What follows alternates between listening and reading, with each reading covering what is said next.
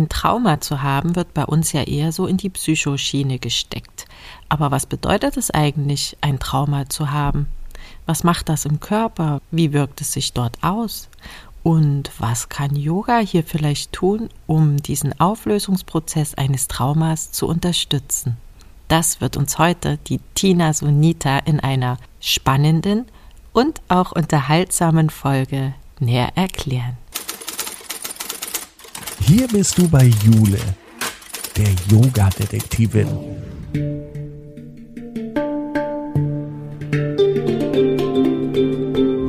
Sie begibt sich mit dir auf Spurensuche in der Yoga-Welt. Finde dein Yoga. Herzlich willkommen, ihr Lieben, aus meinem Detektivbüro. Heute habe ich die Tina Sunita zu Gast und wir begeben uns gemeinsam auf Spurensuche im Trauma Release Yoga. Ich wünsche euch tolle Erkenntnisse und vielleicht auch ein bisschen Mut, es einmal auszuprobieren und euch vielleicht euren Themen zu stellen. Viel Spaß beim Zuhören. Liebe Tina, du bist ja heute in meinem Yoga-Podcast zu Gast. Wir wollen heute uns mal über das Thema Trauma-Release Yoga unterhalten. Ja, ich freue mich sehr. Vielen Dank für die Einladung. Ja, ich freue mich, dass du da bist. Du wohnst in der Nähe von Wiesbaden. Genau. Und du bist seit 17 Jahren schon im Thema Yoga unterwegs und hast auch den Heilpraktiker für Psychotherapie gemacht. Ganz genau, ja, richtig. Ähm, wie bist du denn überhaupt zum Yoga gekommen? Ähm, interessanterweise waren das so ähm, eine Schiene, die eher so über die Philosophie ging. Also alle deine Hörerinnen, die so 50 plus sind, so wie ich, die können sich noch an die tanzenden Haare Krishnas durch die Fußgängerzonen erinnern. und ich war damals im Abitur und mir wurde eine Bhagavad Gita in die Hand gedrückt. Und ich habe mhm. also dieses Werk gelesen und dachte, Yoga ist cool, das macht ruhig, das macht gelassen, das macht entspannt, konzentriert und habe dann ähm, während des Abiturs in der Volkshochschule mich für einen Yogakurs eingeschrieben, der aber komplett in die Hose gegangen ist. Das war Warum? ganz schlimm. Ach ja, das äh, schau, das war Mitte der 80er und unser Yogalehrer war so ein bisschen, ja, wie soll ich sagen? Hm, ich weiß nicht. Er war in den 70ern hängen geblieben, hat uns allen erklärt, sein Name sei Shiva Lingam Ram, was so viel bedeuten würde wie der anbetungswürdige Penis des China, Shiva, was weiß er nicht. Und er hat sehr körperorientiert immer korrigiert und hat immer an uns rumgefriemelt und hat gesagt, wir sollen durch unsere Joni atmen und die, die Kerle im Kurs mussten dann ersticken, was weiß der nicht. Also das hat echt mit einer mit einem richtigen richtigen Eklat geendet, ja. Und danach war ich eigentlich der Ansicht, Yoga, das, das ist nix. Ich habe dann weiter so für mich bisschen Meditation gemacht, Bhagavad Gita gelesen und viele viele viele Jahre später in Sri Lanka nochmal mit Yoga in Berührung gekommen und da habe ich dann festgestellt, ja genau so, so möchte ich das haben. Das ist das, was ich gesucht habe. Und dann war ich auch in Peace mit Yoga und dann dann, dann der Rest ist Geschichte. Ab da liebst dann. Ganz genau, ja. Und dann hast du mir erzählt, dass du auch gerne Nightwish hörst, was man ja jetzt nicht so mit dem Yoga unbedingt assoziieren würde. Ja, ja, ich bin ganz großer Nightwish-Fan. Ich finde diese Musik unglaublich äh, schön. Ich höre die auch im, im, Auto echt laut. Also ich war früher in der Gemeinschaftspraxis mit anderen Heilpraktikern und mein einer Kollege sagte immer, Tina kommt, hört ihre Meditationsmusik. Ähm, ja, ich mag diese Musik sehr gern, weil es einfach eine Musik ist, die in, in vielen Bereichen Bilder im Kopf entstehen lässt und gerade die instrumentalen Sachen nutze ich teilweise auch in den Yogastunden. Ah, interessant. Also man mhm. muss das mal kurz erklären, das ist ja eher so ein bisschen eine dunklere Musikrichtung, ne? Naja, sie nennen sich, glaube ich, irgendwie Symphonic Rock. Also es ist immer so mindestens mal ein symphonisches Orchester dabei, wenn die ihre, ihre CDs einspielen. Und ähm, ja, es geht schon ein bisschen voran. Sie können auch ein bisschen laut und böse, aber sie haben eben auch viele Dinge. Also das letzte Album zum Beispiel hieß uh, Human Against Nature. Und dann haben sie sehr viel auch sich damit beschäftigt, wie der Mensch auf die Erde einwirkt, was, was mit der Natur passiert, was, ähm, was wir eben anders machen könnten, besser machen könnten. Also ich halte sie jetzt nicht für Esoteriker, aber mhm. ich halte sie für für, mein Gott, das sind Finnen, ja, also die haben einen ganz anderen Blick auf die Welt, wie wir das vielleicht haben. Ja. Und die Musik lässt Bilder im Kopf entstehen und das mag ich sehr gerne. Und welcher Art Bilder? Ähm, es gibt ein Stück von ihnen, das ist 26 Minuten lang und da geht es um die komplette Evolution bis heute. Also angefangen von der ersten Amöbe über, über das Wasser, über den Wind, über das Feuer, Wahlgesänge und, und, und. Und da hast du wirklich die, die Bilder im Kopf und ähm, es führt dich dann in einen Zustand hier und jetzt. Du bist dann hier, jetzt und du hörst dieser Musik zu, lässt diese Bilder entstehen und der Alltag ist ganz weit weg. Also Steuererklärung, Bügelbrett, Geschirrspülmaschine. Braucht man alles mal Moment. kurz nicht. Braucht man alles in dem Moment nicht, genau. Ja. Schön. Was äh, bedeutet denn eigentlich Trauma Release Yoga? Weißt du, ich glaube, Trauma Release Yoga bedeutet im Prinzip das, was Patanjali in seinen Sutras schreibt. Yoga Chitta Vritti Niroda. Yoga ist das zur Ruhe kommen der Gedankenwellen im Geiste. Hm. Also das ist überhaupt kein neuer hipper Kram, wo du mit dem rechten großen Zeh ins linke Nasenloch sollst, sondern Trauma Release Yoga hat sich als Aufgabe gemacht, ähm, durch sanfte ausgewählte Übungen und durch ein spezielles Setting mit, mit sicherem Raum, da kommen wir sicherlich nachher noch dazu, hm. ähm, dass du deinen Körper wieder als Verbündeten erlebst, dass du erlebst, ich kann mich auf meinen Körper verlassen, ich kann meinen Körper erspüren und ich habe immer eine Auswahlmöglichkeit, weil das ist ja das, was Trauma im Körper verankert, wenn du in einer überwältigenden Situation bist, in der du nicht mehr reagieren und auswählen kannst. So entsteht ja Trauma und Trauma Release hat die Aufgabe, erkenne deinen Körper als Verbündeten an. Und wähle. Und wähle. Hm. Ja, wähle. Also wähle zum Beispiel, möchtest du deine Augen jetzt geschlossen halten oder möchtest du sie auflassen? Beides ist möglich. Ja, mhm. möchtest du in der Position noch einen Augenblick drin bleiben oder möchtest du rausgehen aus der Position? Also immer so diese, diese, ähm, wir nennen das auch Invitational Language, also die einladende Sprache wird verwandt. Es wird nicht so restriktiv vorgegeben. Jetzt machen wir Paschimottanasana, bleiben da 35 Atemzüge und wer sich bewegt hat, verloren. Mhm. Okay. W wird so auch nicht mehr gemacht. Aber es ist, es ist nichts Rigides darin, sondern es ist weich und wellenförmig und lädt ein zum Erforschen und ähm, zum Bezeugen dessen, was geschieht in Körper und Geist. Hm. Wer findet denn da, da so in so eine Yogastunde von dir? Also was sind das für Menschen? Mhm, bunt gemischt. Also wirklich ganz bunt gemischt, weil, weißt du, es ist ja so, ähm, klassischerweise unterscheidest du ja verschiedene Formen von Trauma. Und bei Trauma denken wir halt immer Autounfall oder ein Überfall, körperliche Gewalt. Ja, das stimmt. Also ein Schocktrauma oder eben in der Kindheit Vernachlässigung und Entwicklungstrauma. Was wir nicht vergessen dürfen, ist, wir befinden uns seit anderthalb Jahren in einer, ähm, Bessel van der Kolk nennt es korrodierenden Stress, was zurzeit auf uns einwirkt. Also immer so diese leichte Anspannung und keiner weiß genau, was passiert als nächstes, so dass viele Menschen derzeit ähm, eine Traumatisierung erfahren, alleine durch die Umstände. Ja, also die Umstände an sich müssen wir nicht diskutieren, aber allein dieses Gefühl von, hier passieren Dinge, die ich nicht kenne, die ich nicht einschätzen kann, so dass das Stresslevel bei den Leuten momentan unglaublich hoch ist und sie gleichzeitig merken, dass keine, keine Entladung, keine Entspannung funktioniert. Oder das keine Wahlmöglichkeit mehr, ne?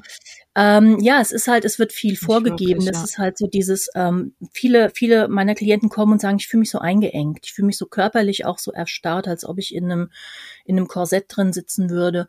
Und das sind alles so diese, diese körperlichen hm, Merkmale von Trauma, weil die Faszien sich einfach auch zusammenziehen. Und wenn wir ständig das Gefühl haben, wie jetzt seit 18 Monaten, irgendwo ist hier ein Säbelzahntiger, weil das ist das, was unser autonomes System aus der Situation macht, dann zieht sich halt alles im Körper zusammen. Das heißt, im Prinzip kommen ins Trauma-Release-Yoga die Leute, die auch sonst zum Yoga gekommen sind, zu mir, die Entspannung suchen, Entladung suchen.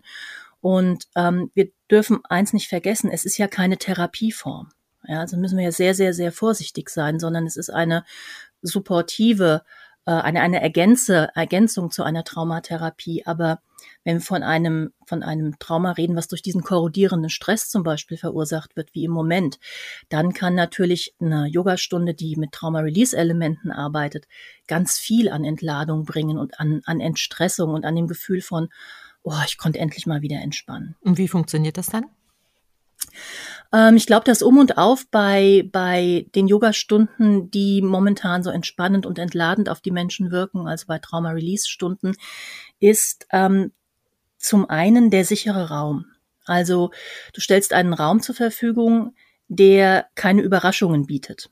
Ja, es bedeutet, wenn die Leute das erste Mal zu mir kommen, dann ähm, jetzt, wo wir wieder Präsenz unterrichten dürfen, dann erkläre ich halt, also das ist unser Yoga-Raum und hier haben wir das und wir sind eine Gemeinschaftspraxis, das heißt, da oben können auch mal Geräusche sein und die Toilette befindet sich die Treppe hoch rechts und du kannst dir erstmal dein Nest bauen, such dir einen Platz im Raum. Hm. Ja, also auch hier die Wahlmöglichkeit nicht, okay, du bist neu, du kommst mal nach vorne zu mir, damit ich besser einen Blick habe, ähm, sondern such dir einen Platz im Raum und schau dich erstmal in dem Raum um. Ja, also so dieses Orientieren. Schau dich im Raum um, die Orientierungsreaktion und auch immer wieder ähm, einladen, diese Orientierungsreaktion während der Stunde sich zu gönnen. Also im Sinne von, wenn du irgendwas hörst, was dich irritierst, kannst du die Augen jederzeit aufmachen. Ähm, wenn du dich so nochmal umschauen willst, kannst du das tun. Also wirklich einladen. Das ist das eine. Das andere ist ähm, in der Traumatherapie, also im Somatic Experiencing, wird das Titrieren genannt. Das heißt, dass wir so Tröpfchen für Tröpfchen arbeiten in den Weiterbildungen, die ich anbiete, sehe ich das sehr oft, wenn Yogalehrer da sind. Ich sage, wir machen jetzt Apanasana. Ich habe das letzte A noch nicht ausgesprochen, dann sind die Knie schon oben und die Hände auf den Kniescheiben. Mhm. Ja. Also es ist so ein Automatismus. Und diejenigen von deinen Hörern, die länger Yoga machen, wissen, dass das ganz leicht passiert, dass man auf einmal nur hört, ah, wir machen jetzt das und geht automatisch in die Position. Ja. Und beim Trauma Release lade ich aber ein und sag, mach mal langsamer, mach nur halb so schnell, wie du eigentlich möchtest und heb doch erst mal ein Bein an und leg mal die Hand aufs Knie, spür die Wärme deiner Hand und dann hebt das andere Bein an. Also diese Verlangsamung, dieses Tröpfchen für Tröpfchen für Tröpfchen, das ist, glaube ich, auch ein ganz großer Punkt, weil wir ja im Alltag immer viel zu schnell und vor allen Dingen auch im fremdbestimmten Rhythmus unterwegs sind. Und durch diese Verlangsamung, durch dieses, ähm, durch dieses Wahrnehmen, das ganzheitliche Wahrnehmen, passiert nochmal eine ganz andere Fokussierung und eine ganz andere Entspannung, als das ähm, bei einer schnelleren oder bei einer zügigeren Yogastunde mit, mit mehr Asanas der Fall sein könnte. Hm. Und dazu gehört zum Beispiel auch zum sicheren Raum, dass ich auch meine Bewegungen ansage. Also wenn ich zum Beispiel zum Fenster gehe, dann sage ich das. Ja. Ja, ihr hört mich jetzt aufstehen, ich gehe zum Fenster und mache das Fenster auf, weil wir lüften. Also das, es gibt keine Überraschungen in diesem Raum im Sinne von, oh, was ist denn jetzt für ein Geräusch? Hm. Ja, ich sage das sehr oft auch in der Weiterbildung, wenn ihr mit diesen Koshi-Klangspielen arbeiten wollt, die ich sehr gerne mag. Ja, die klingen wunderschön. Ah, die sind so toll. Ich habe die alle, ich finde find die alle schön. Und beim Trauma Release Yoga sagt, dass ihr die jetzt benutzen werdet. Also im Sinne von, deine Klienten legen sich nieder in Shavasana, Endentspannung. Du sagst, und jetzt werde ich mit einem Klangspiel zu euch kommen und ähm, ihr werdet gleich Klänge hören. Also nicht einfach vom Haken nehmen und losbimmeln, sondern wirklich den sicheren Raum halten, indem du deinen, deinen Schülern immer genau eine Orientierung gibst. Und das passiert jetzt hier als nächstes. Und das ist für die Trauma-Yogis hm, besonders wichtig. Es ist für die Trauma-Yogis besonders wichtig, ähm, weil dieses Empfinden von sicheren Raum erst die Möglichkeit einer, eines Loslassen und Entspannens gibt. Ja. Hm. Okay, das haben die dann ein bisschen nötiger sozusagen als in Anführungsstrichen normale Yogis. Mhm. Ja, das ist richtig, ähm, weil dieses Gefühl von Sicherheit und hier ist nichts, was mich, was mich irgendwie angreifen kann. Hier ist nichts, was mich überraschen kann, erschrecken kann, überfordern kann, sondern ich bin hier in einem, in einem Containment drin, im Gehaltensein drin, ähm, was überhaupt ein, ein Loslassen, ein Entspannen ermöglicht. Also quasi das Reptiliengehirn hat so das Gefühl, ich liege hier in der warmen Schlammgrube und kann mich so ein bisschen rumwälzen. Das ist das, was wir erreichen wollen. Und ich habe die Erfahrung gemacht im letzten Jahr, dass es, glaube ich, ganz wichtig ist, dass die Yogastunden oft unter diesen Prämissen gehalten werden, weil eben viele Menschen gerade sehr, sehr, sehr angespannt sind und ja. auch ein Stück weit traumatisiert. Das dachte ich jetzt auch eben. Also wenn man das einfach in die anderen normaleren Stunden in Anführungsstrichen mal ja. mit einbinden würde, dann könnte man dem ja den gleichen Namen geben, ne? Auf jeden Fall, ja. Weißt du, es ist, ähm, es gibt ja, es gibt ja auch den Ausdruck traumasensitives Yoga, das ist ein geschützter Ausdruck, ähm, kommt aus äh, Amerika. Und ich habe es halt Trauma-Release-Yoga genannt, um klarzumachen, wir, wir lösen damit etwas. Ähm, und wir bringen etwas in Fluss, was erstarrt ist. Also Peter Levine, der Begründer vom Somatic Experiencing, hat mal so ein Bild gebracht und er hat gesagt, durch ein Trauma, da friert was in deinem Körper ein. Ja, das ist eingefroren. Und die Aufgabe von Trauma Release Yoga ist eben, ähm, dieses Eingefrorene wieder zum Fließen zu bringen. Ja, in Fluss zu bringen, in Rhythmus zu bringen, in, in Bewegung zu bringen. Kennst du dieses Bild, wo ein ähm, eine Antilope oder so in Afrika von einem Löwen attackiert wird und dann mhm. überlebt die das gerade so und dann fällt die auch in so einen Zustand und dann fängt die mhm. irgendwann an zu zittern. Zu zittern. Ne? Genau, und dann ja, ist das Trauma aufgelöst. Warum können wir Menschen das nicht? Ähm, das können wir Menschen. Das ist sogar sehr wichtig, dass uns klar ist, dass wir das können. Nur unser schlaues Gehirn ist dagegen. Also das heißt, wenn, wenn wir, sagen wir jetzt mal, du erschreckst vor irgendwas, ja, du, du gehst abends über eine Straße, äh, dunkel und du siehst irgendwas da liegen, denkst, oh mein Gott, eine Boa-Konstruktor. Dann merkst du aber, es ist ein Stock. Und eigentlich wäre dann so ein kleines Schütteln angebracht, ja.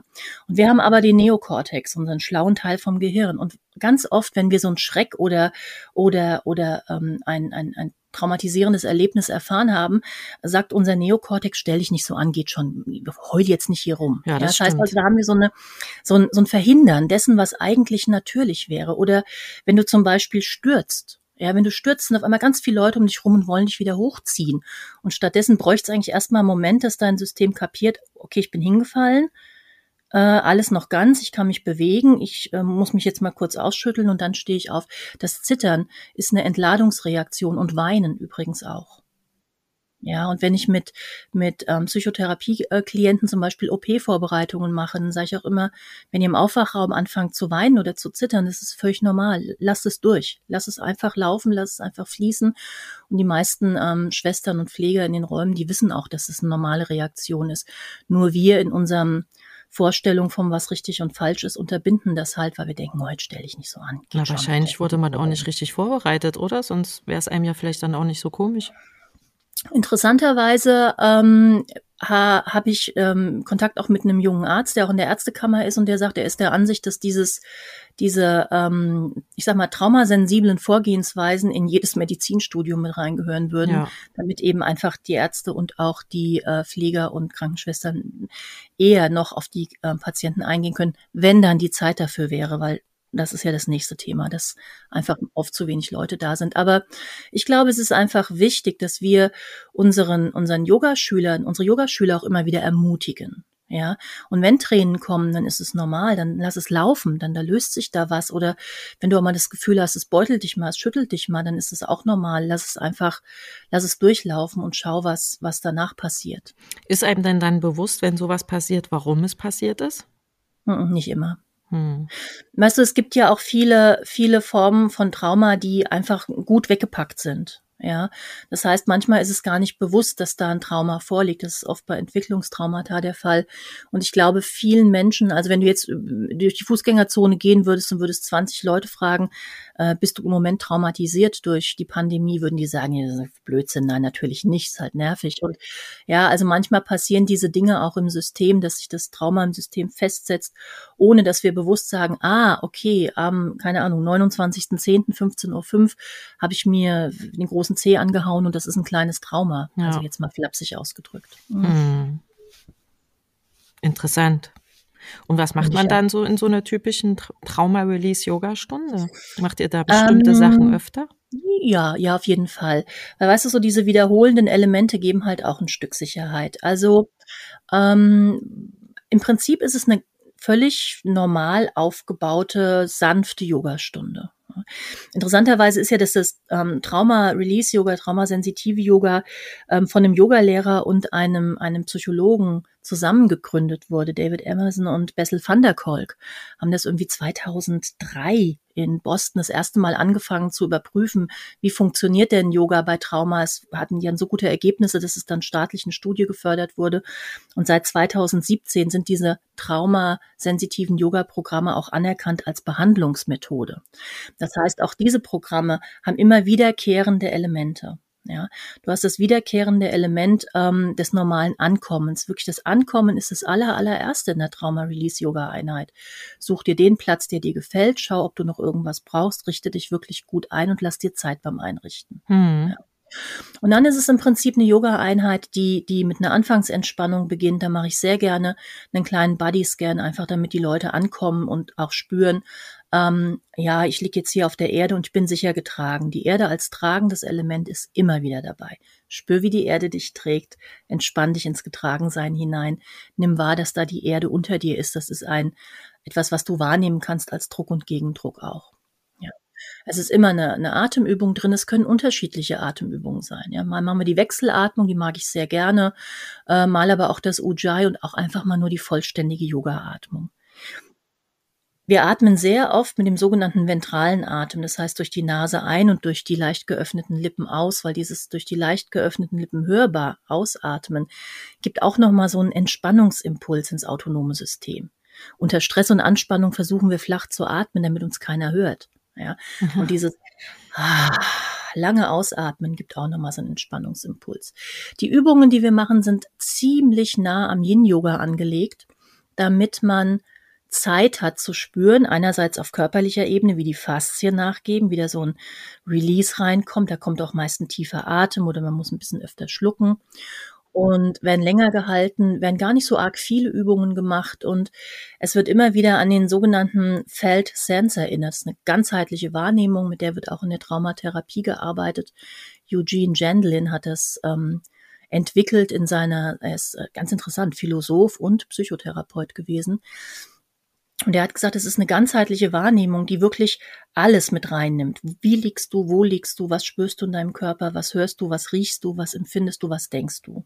Toll. Und das holen wir immer wieder rein beim Trauma Release, weil das Trauma Release Yoga soll dich im Hier und Jetzt halten weil der, der Traumasog, der zieht dich ja immer wieder ins Dort und Damals, was, was dort und damals war. Und wir versuchen damit, unsere Klienten im Hier und Jetzt zu halten. Hier, jetzt in deinem Körper ist gerade ein sicherer Moment und du fühlst deinen Körper und du bist im Vertrauen mit deinem Körper. Hm. Das Problem ist ja meistens, dass man dann außerhalb der Yoga-Stunden wieder zurückfällt, oder? Also wenn Leute wirklich wissen, dass sie traumatisiert sind, wenn man das mhm. nicht so richtig merkt in seinem Alltag, ist vielleicht noch was anderes. Ja, also ich denke so, die, die Menschen, denen das bewusst ist, die werden auch eine, eine Psychotherapie in Form von der Traumatherapie auf jeden Fall anstreben. Ah ja, okay. Das ist auch was, was wir auf jeden Fall empfehlen. Ja, da gibt es das Somatic Experiencing mit dem Begründer Peter Levin, was eine wirklich körperorientierte Form der, der Traumatherapie ist, großartige, großartige Erfolge hat.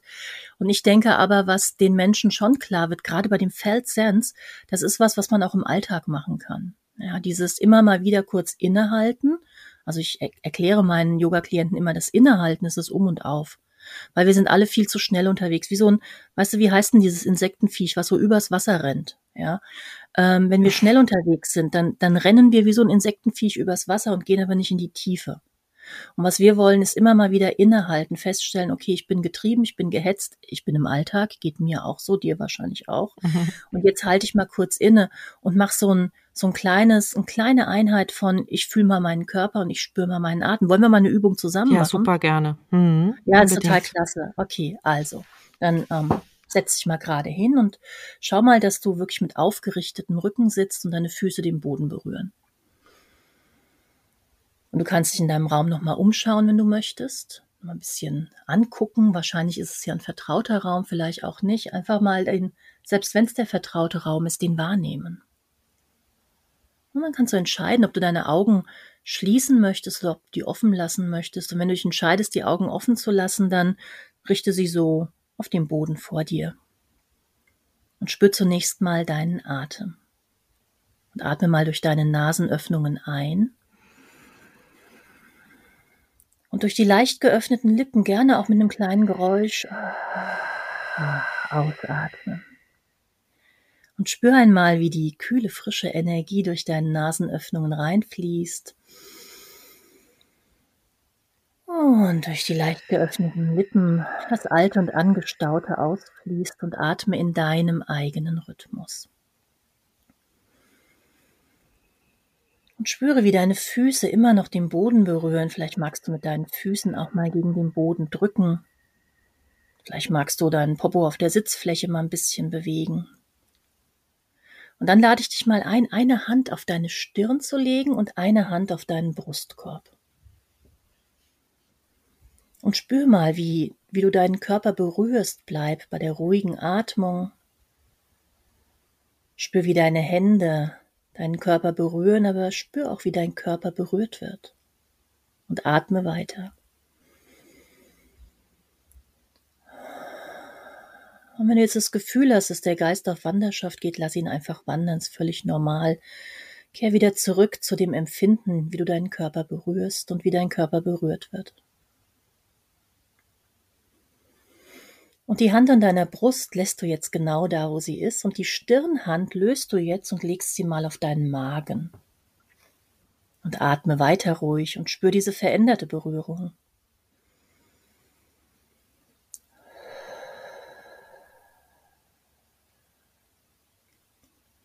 Und wenn es kleine Bewegungen kommen, kannst du die auch gerne machen. Und jetzt nimmst du deine Brusthand und legst sie auf deinen Bauch, etwas unterhalb deines Bauchnabels. Und spür, wie du da berührt wirst.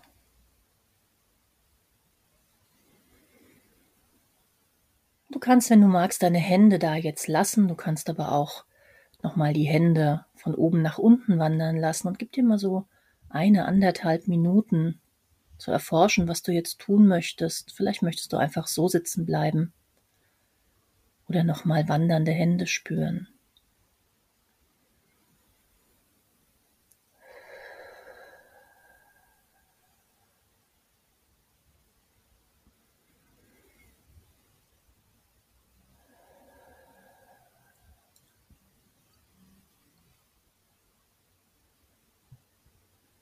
Wenn Geräusche kommen beim Ausatmen, sind die auch willkommen. Vielleicht kommt auch mal ein Gähnen oder du musst mal ein bisschen mehr schlucken. Das sind alles Zeichen dafür, dass dein autonomes System jetzt entlädt. Um die Übung zu beenden, kannst du dich mal so ein bisschen räkeln und strecken. Diejenigen von euch, die Katzen haben, die wissen jetzt genau, wie das aussehen soll. Einfach mal alle Bewegungen machen, die gut sind. Ah. Und dann kannst du deine Augen mal wieder öffnen und dich nochmal im Raum umschauen und vielleicht fällt dir ja irgendwas auf, was dir vorher gar nicht aufgefallen ist. Du bist wieder ganz wach im Hier und Jetzt angekommen. Ja, das Stimmt. zum Beispiel. Ja, ist spannend, oder? Wenn man sich dann nochmal umschaut und auf einmal schaut es doch irgendwie ein bisschen anders ja, aus. Ich hatte jetzt den Eindruck, der Raum ist heller. Ja, ja, schön, genau, ja. Das ist so eine ganz einfache Übung, die, die ich oft mache, um einfach so aus dem Kopf raus in den Bauch reinzukommen und den Körper zu fühlen und einfach mal aus diesem Getriebensein und diesem Automatismen rauszugehen. Hm. Toll. Und jetzt nochmal zurück zu dem Trauma. Äh, wird mhm. denn da in den Stunden viel geweint oder was ist denn, wenn man nicht weinen muss? Funktioniert das dann trotzdem?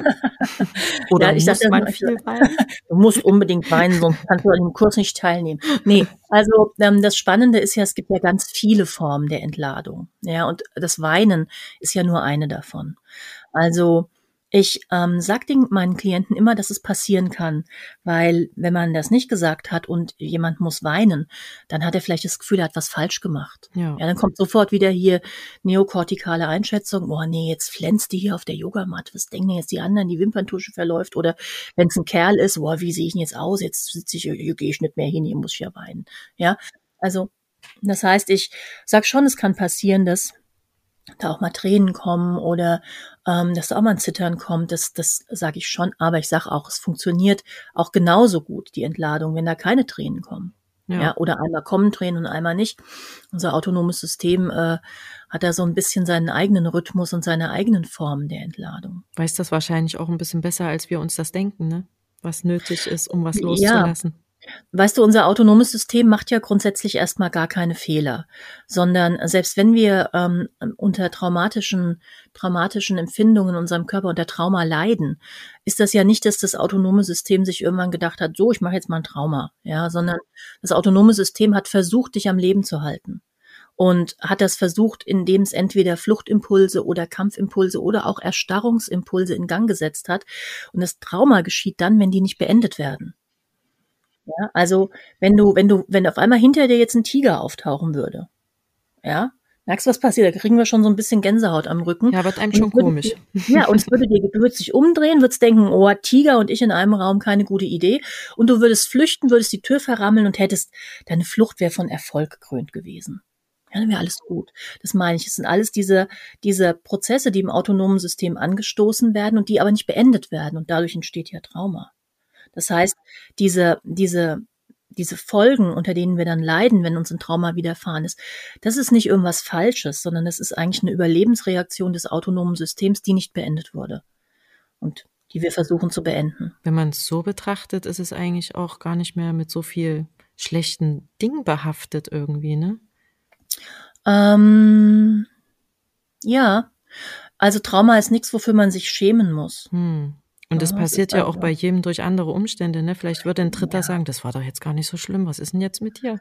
Höchst individuell. Es kommt, ja. da kommt so ein bisschen auch auf die Resilienz an. Weißt du, wie sehr ist da eine mentale Stärke ausgeprägt? Wie sehr ist auch, ähm, wie, wie gehst du persönlich mit der Situation um? Also Beispiel, wenn, wenn ich jetzt hier sitzen würde und auf einmal würde in meiner rechten Schreibtischecke eine Vogelspinne auftauchen, würde ich gehen. Ja, und ein anderer wird vielleicht sagen, ach guck mal, Arachnau, was weiß ich was, wie die Viecher heißen, interessant, gucke ich mir mal genauer an.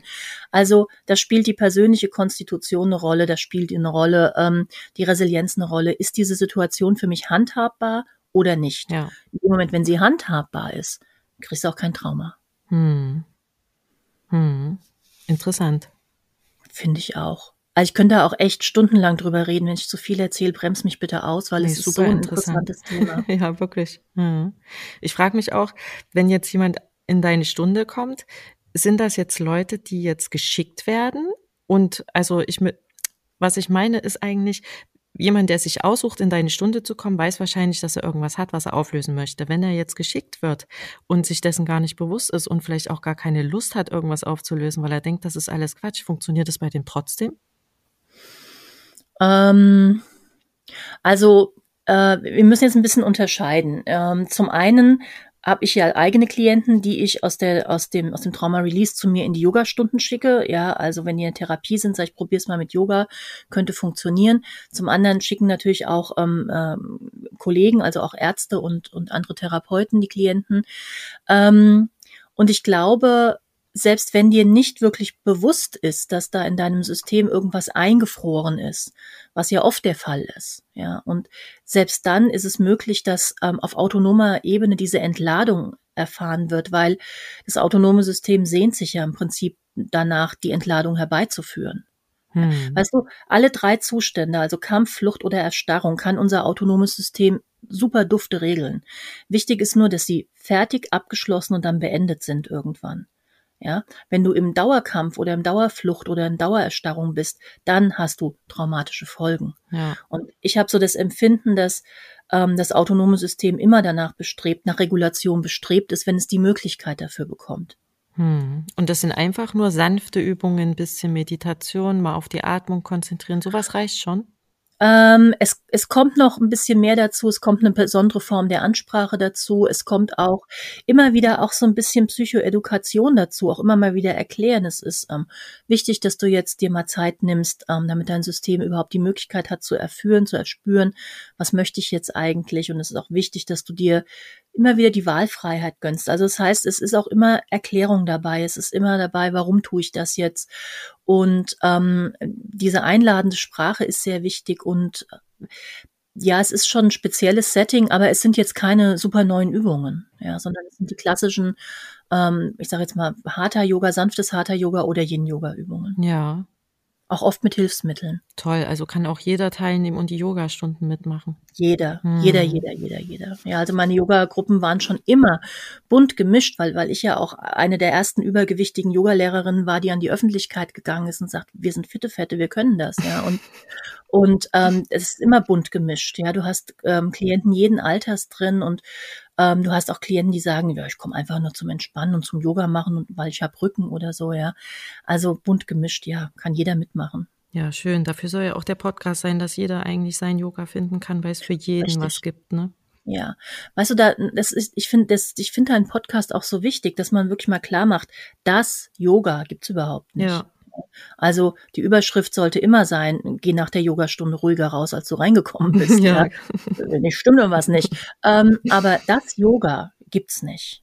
Ja, und, und ähm, ich weiß, als ich mit meinem, mit meinem sehr sanften und im Prinzip vom Anfang an therapeutischen Yoga begonnen habe, haben teilweise Yogalehrer gesagt, ja, was du hier machst, ist kein Yoga. Ja, und das, das hat mich echt verletzt damals und auch beschämt. Und ich war junge Yogalehrerin und ich habe gedacht, hey, aber es hat mir doch geholfen. Es ist doch, also ich war alleinerziehend mit zwei Kindern, ja, und, und das, das war nicht schön. Und das, ich habe das Yoga weitergegeben, was mich davor bewahrt hat, überzuschnappen und durchzudrehen. Und ähm, hatte das Gefühl, mein Gott, wenn es doch bei mir hilft, gebe ich es doch mal weiter und schau, was passiert. Genau. Hm. Super.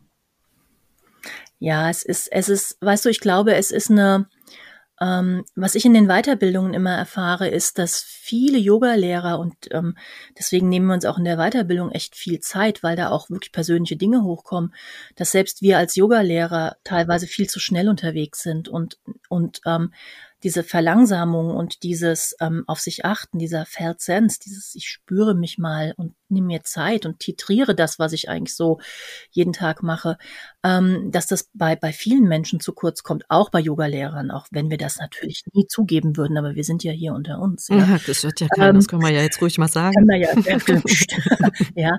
Und da merke ich eben einfach, dass da auch bei, selbst bei denen, die die Weiterbildung besuchen, ganz viel passiert. Und ich habe gerade jetzt ein Feedback von der Teilnehmerin bekommen, die gesagt hat, es, es hat sich nach der Weiterbildung bei ihr so viel verändert, dass sie mehr schafft, aber weniger Stress dabei hat, ja, weil es einfach ein bisschen titrierter ist. Und ich glaube, das ist so das, was wir unseren Klienten auch weitergeben sollen. Es ja. geht nicht um, um schneller, höher, weiter, weil das ist ja ein bisschen also wenn du es ein bisschen umformulierst, zu schnell, zu nah, zu laut, hast du ja im Prinzip das, was Trauma ausmacht. Das heißt, wenn wir auf der Überholspur in unserem Alltag unterwegs sind, ja, sind wir vielleicht effizient, aber überhaupt nicht gut zu unserem System. Und Trauma-Release-Yoga macht dich nicht unbedingt effizienter in deinem Alltag erstmal. Aber es bringt dich dazu zu schauen, wo sind meine Ressourcen und, und wie kann ich kraftvoller durch den Alltag gehen und dann vielleicht doch Dinge ähm, in Ruhe und, und Gelassenheit hinbekommen, die ich vorher nicht hinbekommen habe, weil ich wie das Insekt übers Wasser gerast bin. Ja, paar Sachen vergessen unterwegs, ne? Oh, ja. hm. Schönes Bild, ja, kann man sich gut vorstellen. Ja. Und Leute, die jetzt länger zu dir kommen, was kann man denn da feststellen, was sich bei denen so tut? Also außer, dass die vielleicht ein bisschen bewusster in ihren, in ihrem Alltag sind? Mm Sie sind bewusster in ihrem Alltag und ich habe so das Gefühl, dass sie liebevoller mit sich umgehen. Nachsichtiger, liebevoller, achtsamer. Ja. Also schau als, als ähm, also ich war auch jemand, ich habe dann früher morgens um drei noch mal eben was zusammengeschrieben, weil ich gerade eine Idee hatte und ich bin halt kreativ und um die Uhrzeit und jetzt in der Zwischenzeit weiß ich auch, es vielleicht nicht unbedingt die Uhrzeit, wo man noch irgendwas zusammenschreiben sollte. Und ich habe so das Gefühl, dass also neben den körperlichen Effekten durch durch das durch das Faszien-Yoga, was ja letztendlich Trauma-Release-Yoga, Faszien-Yoga, es geht Hand in Hand, ja, weil durch das lange Halten ja die Faszien auch nachgeben und sich entfilzen und entspannen, hast du natürlich auf körperlicher Ebene weniger Schmerzen, du bist beweglicher, du hast das Gefühl von, von ähm, einer, einer, einer größeren Freiheit im Körper, das ist das eine. Und das andere ist wirklich die mentale Komponente, ja. Mehr in der Ruhe sein, nicht, nicht nur schnell voran, sondern auch mal in die Tiefe gehen, die Dinge im Alltag auch titrieren. Ja, also Tröpfchen für Tröpfchen für Tröpfchen angehen. Und das ist eigentlich das, was, was die Teilnehmer schon ganz, ganz schnell zurückmelden und auch gerade die, ich habe hab Teilnehmer, ich habe ich hab ein Teilnehmer-Ehepaar, ich schwöre dir, die waren in meiner allerersten Yogastunde und die sind heute noch da. Ja. ja. Und ähm, regelmäßig einmal in der Woche, Donnerstagabend. Mhm. Ja. Und ähm, selbst sie sagen, es ist einfach immer wieder bemerkenswert, wie nach so vielen Jahren auch, immer wieder dieser Aha-Effekt ist, ach, so fühlt sich das an, wenn mein Körper und mein Geist entspannt sind. Ja, na, weil man das ja auch nur Ebene für Ebene abarbeiten kann, ne? Und man ja. erreicht immer wieder eine neue Schicht und dann zeigt sich mhm. wahrscheinlich auch immer wieder was anderes. Ganz oft ist das so, ja. Mhm. Deswegen hört man ja mit Yoga auch nie auf. Niemals. Niemals. Und weißt du, ich denke, jeder, der, der schon viele Yoga, äh, viele äh, Jahre lang Yoga macht, der ähm, stellt auch fest, dass sich, dass sich die, dass die eigene Art des Praktizierens verändert. Mhm, Egal, ob du jetzt stimmt. Lehrer oder Schüler bist, es wird immer wieder mal, du kriegst immer wieder einen neuen Impuls. Und das finde ich ja auch so wichtig am Yoga, dass wir einfach offen sind, dass wir diesen Anfängergeist behalten und schauen, okay, wow, okay, lass uns das mal ausprobieren. Ja. Und, und das macht es einfach auch zu einer, ja, zu einer lebenslangen, super tollen Reise. Ja, das stimmt. Das hast du schön gesagt. Wollen wir es doch mal so als Schlusswort stehen lassen? Ja, sehr gerne. Vielen Dank, liebe Tina. Das war wirklich sehr spannend. Sehr ja, ich danke dir auch. Vielen, vielen Dank, dass ich da sein durfte, dass du mich eingeladen hast. Mir hat es auch ganz viel Spaß ja, gemacht. Ja, mir auch. Ja, danke sehr. Danke dir. Bis dann. Bis dann. Und die nächste Folge gibt es schon nächsten Donnerstag am 16. Dezember. Es wird eine Sonderfolge und es geht um Weihnachten. Ich kann euch versprechen, es wird eine ganz zauberhafte Folge und es gibt auch Workshops, an denen ihr teilnehmen könnt. Bleibt gespannt.